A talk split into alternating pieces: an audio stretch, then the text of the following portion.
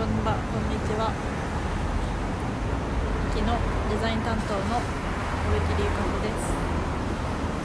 で今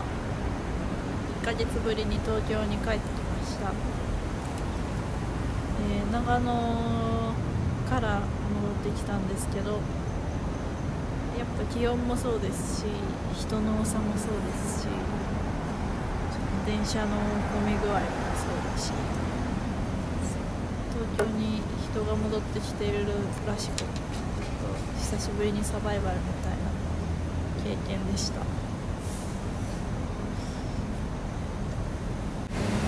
今入ってる。それと思うけどやっぱりなんかこうなんか生き残り合戦みたいな感じになっちゃうよね。闘争本闘争本能じゃないけど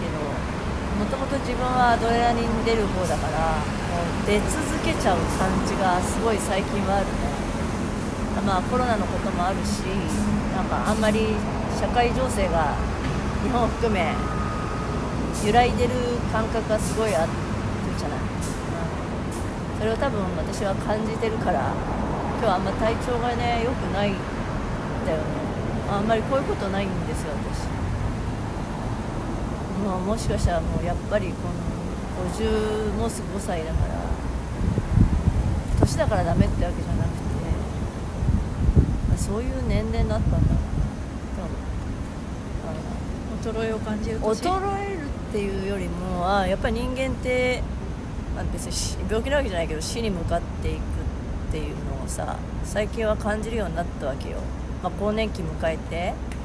親なくすとさあ次自分だと思った時にさこの年齢のだった時の親を思い返すとも父は父はいない。母は多分あなたが生まれた頃5歳ぐらいだよね。そう思うとさおばあちゃんじゃん。まあなんか私すごい元気だし元気だから、若く見られるけどもうおばあちゃんなんだよね。自分がゆかぐらいだった時ってもう生まれてたしさ5歳の子供がいたわけです。幼稚園。頃だ行ってたじゃん。あの頃やっぱゆかから見たら私の母はおばあちゃんだったと思う、うん、だからこれからはねいやもちろんやれることをやるにしてもさやっぱ活躍すべきは次世代だしなんか就職氷河期とかなんか言われちゃってるけどさ私バブリーな時代をもう思う存分生きたから、うん、なんか思い残すことはないんだよね。でもただなんか今の社会がさどうなっていくんだろうっていう時期じゃん。もうしょうがないんだけどねそれ。は良い未来が残ってほしい。ただそれだけだよねもう。どうでしょう。結局、うん。母の話だ 人の話を食うから。そう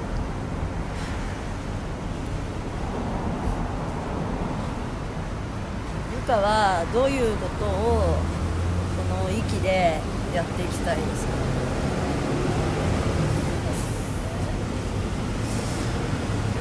あ多分今私に言われるままにやってると思う。ーまあ頑張って考えようとはしているんですけどでもなんかこのグループ内っていうか母と石上さん体リバースみたいなことが他の人にできて、うん。でその人がワクワクしてるのは面白い、面白いよね。それは。私自身は仕事で実自己実現とかしたいと思わない思えなくて、う最近思ったのはその忙しく働く本当にやりたいことできてないのにそこに忙しく働いても虚無感しかないと思ったからで今一番やりたいと思ってるのが育てたりあの野菜とか土いじりをしたいと思ってて。それがまあ1日の3時間ぐらいでも使ってできてたらその後働忙しく働いても楽しいだろうなって思ってるからでもそこがないのに忙しく働くのは嫌だなっていう感じに至ってるから。そう。ライフワークバランスっていうかなき人生の主要なポイントを軸をぶらさずにやり続けながらお金を稼ぎたいと思ってる。お金を稼ぐっていうのは大金を稼ぐって意味じゃなく生きるために。生きるためでも私たちの頃はそのすごい忙しかったけど私たちが20代の頃でもそれなりに楽しむ時間ってエネルギーがあったんだよね。でもねその夜中クラブに行って遊ぶようなことがもう娯楽じゃないんだよもし私が植物を育てる時間がないのにそういうことをしてるとしたら虚無感しかないの。まあでも現気づいた。今はもうその渋谷のクラブがどんどん閉店してる。時代はそういう時代じゃなくなったんだもちろんコロナ禍でそういう密集する場所が人の価値観にもよるけどね。うんうんうん。けどでもさみんなが忙しくっていうか、うんりまあ例えばし会社員として仕事がある人がさ頑張って働いてる間に私が野菜を育ててそれでこうね食べてさ そのなんていうの？物交換じゃないけどさ。その社会的な役割を果たしていただいた得たものとそういう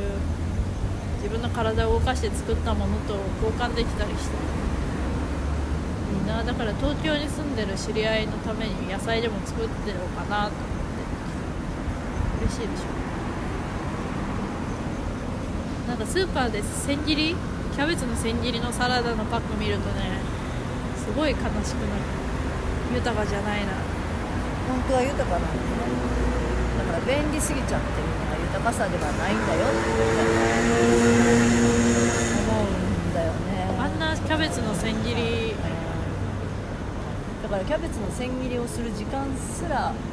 ないのか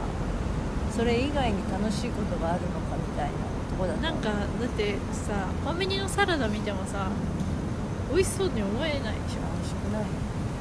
なんかそこに豊かさがないっつってさそこだよでも働かないと食えないのだし。そういうものすら食えないのがと都会じゃないですか。まあ田舎だったらねその辺に生えてるものがまあお裾分けができるからね確かに。実験すれば食える。なんかまあ私も55年ずっと東京で生きてきてまあなんか東京が好きだったしもちろん今ずっと東京にいるとは思ってて田舎に引っ込んで生きるっていう選択肢は分かんないけどあんまりない。うんないね。多分無理だ無理だよね私みたいな人間は。あーだそっちの方がちょっと生きづらくなるなっていうのは分かるからだから自分のペースでここで生きるしか生きようかな。それなりに好きだからね。今もここに日本橋ってすごく思い入れあるしこの辺あたりまあ昔母といろいろ遊んだところだし地元っちゃ地元なのよ。下町の遊び場だから。でもだいぶ様変わりして銀座も日本橋もそうだけど下町の人がちょっと行く遊び場だったんだけど今ねシャッター街っていうかどんどんビルが入ってきちゃってね。ちょっと寂しい感じはするけどでもそういう時代が終わったんだろうなってこの高層ビルだったりなんか ね。このビルの時代がもうもちろんこれは残るけどこれだけじゃないじゃないっていうのが多分今の時代の流れなんだなって思ってる。だってこれを目指して私たちは生きてきちゃった。高度経済成長期って、でももう実はもういいんだよって思いつつもでも今ってなんでなんか豊かじゃない方向に行こうとしてるのかなっていう危機感はあるね。一瞬でもキラキラして見えるしさ、うたまに帰ってくると楽しい場所だけどさそれを人間全員が楽しんでると思ってさこの世の中を作ってる人たちが開発を頑張ってるんじゃないの、んそうね都市開発都市開発ってずっと言われててこの辺もすごい開発されたじゃない。ね。あの確かに丸の内から。のは楽しいけど、一生暮らすのは厳しいっていうようなそうだね。街に仕上がって。そうだね。でもそれを実感してるかどうかとかそこに暮らしてる人が幸せかどうかっていうのはこの規模になるともう考えられないん考だえられなくなってるとそのだから前いつも私言う五感が鈍るよね。だって土の匂いがしないとかこのビルに挟まれて見えないじゃん。空が見えない。風の匂いが空気の匂いが感じられないみたいな街になっちゃってて。まあだけどここからちょっと離れればまあね住んでるとこなんかは生臭い川の匂いがしたりとか。ああいうの大事だよな。山のそばで暮らすとさうん大雨が降った後にさ山から蒸気が上がっていくんだよ。へそれが雲になるわえけで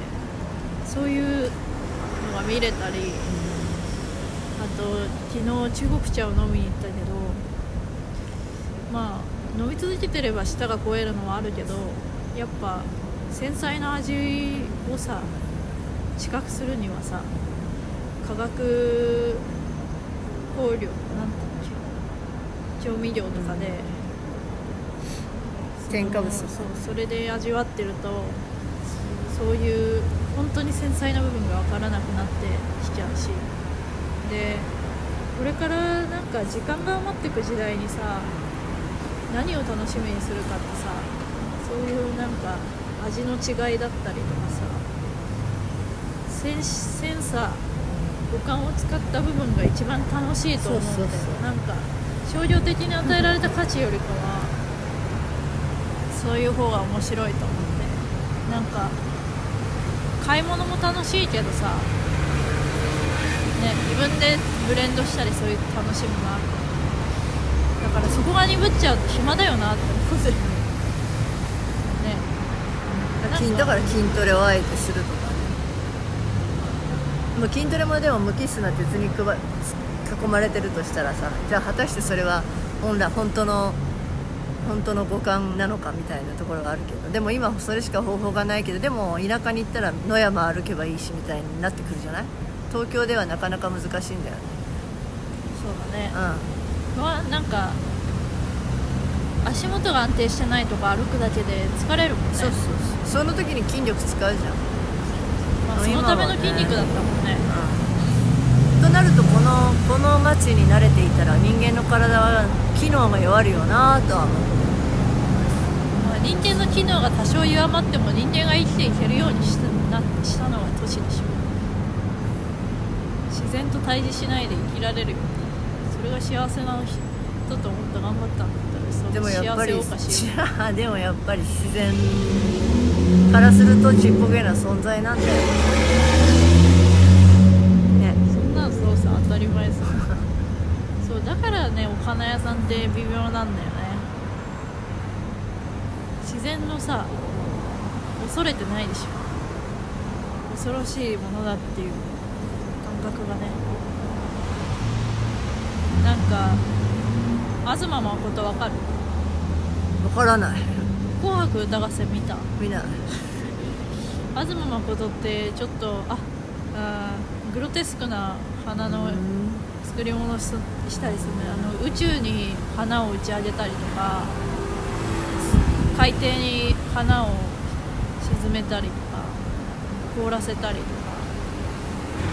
でねその「紅白歌合戦」の草加をしたんだって。それを見てうちのお店の店長がなんかすごい嫌なんだろう嫌悪感がしたんだって。で花を自己実現の材料として扱ってて嫌悪感がしたっつってたんだけど。それってなんか花束にして誕生誕生日プレゼントでさ誰かに渡すのとさその自己実現っていうか何自己表現の材料にしてるのってななんか変わりあんのかなと思ったのでさそういうグロテスクな面はお花にはいらないと思ってるんだと思ってちょっと無理だなと思って 自然は美しくて綺麗で人間に害のないものであるっていう思い込みがそういうグロテスクでちょっと生々しい表現は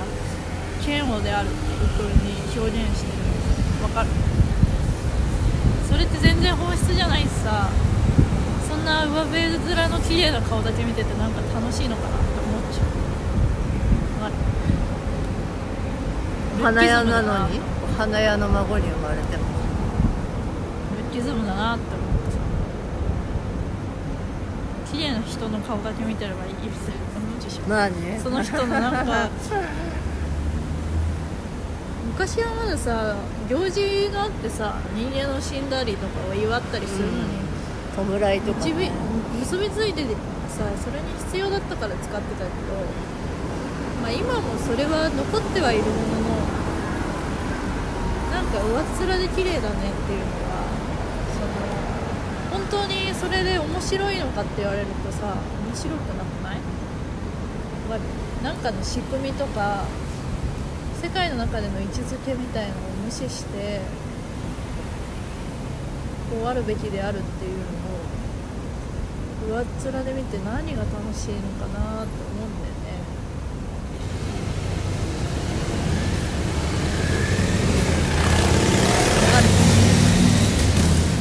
いやあと一つここで質問です。す息っていうのはね私たちが考えた、まあ、会社の名前だし授業の名前でね。粋な人生粋でいなせなっていう息って意味ともう一つはと息ね。呼吸の息。まああと生きるの息だと思う。でそれを山脈にしたじゃない。その心は。心？どうでしたあれ？えよかったよ。理解できた？できた。だから生きる秩序としてうん。人間は息をしてるから、息をしてない人間は死んでるでしょ、っていうのと山の形ってランダムなようで秩序があってその水の流れによってさ沢ができたり雪崩を起こして新陳代謝したりって動いてんじゃん。で結果として出来上がったあの山脈の形ってまあそのある一定の秩序があると思うわけ。だから自然の秩序の表現である山と人間が呼吸をしているっていう秩序の横顔をリンクさせて一つのちょっとまああと心臓のが動いてるようなねイメージにリンクするようなああ脈ね。脈形にしましたね。あれはでもなんかミーティングしてた場所から山が見えててっていうのもある山だなって思って。なるほど。じゃあそんな中で深くさんがご自分の才能を生かして生きる術となってくれたらいいなと。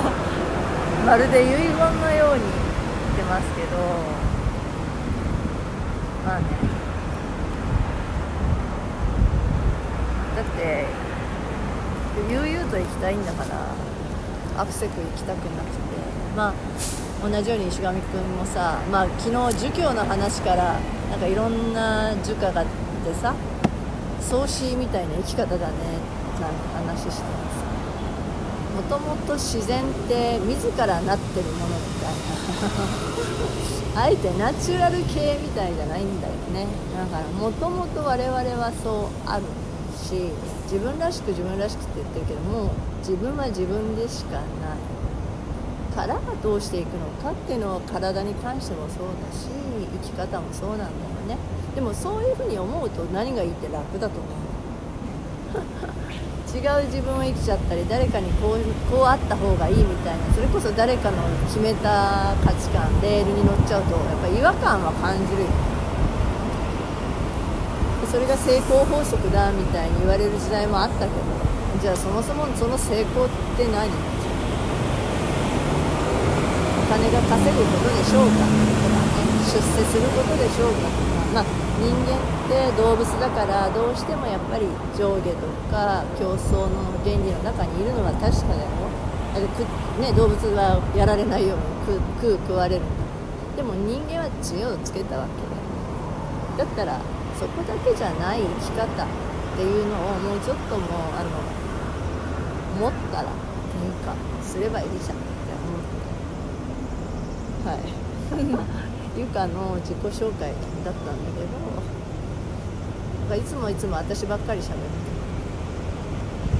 もう喋り疲れたなそれでもやめらんないやめらんない誰が私がいいいいよはいじゃあ